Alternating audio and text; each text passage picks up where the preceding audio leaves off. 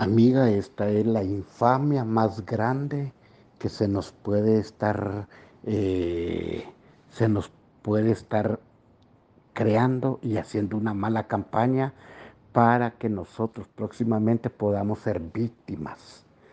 Víctimas a consecuencia de la irresponsabilidad y, y lo criminal que son estas personas.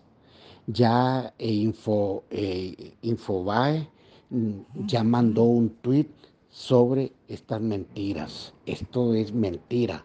Inclusive ya se lo voy a mandar para que vea usted o búsquelo usted en, en, los dos lugares. No lo tienen posteado. Eso, eso es una campaña que eh, proviene de algún sector de los militares en este país.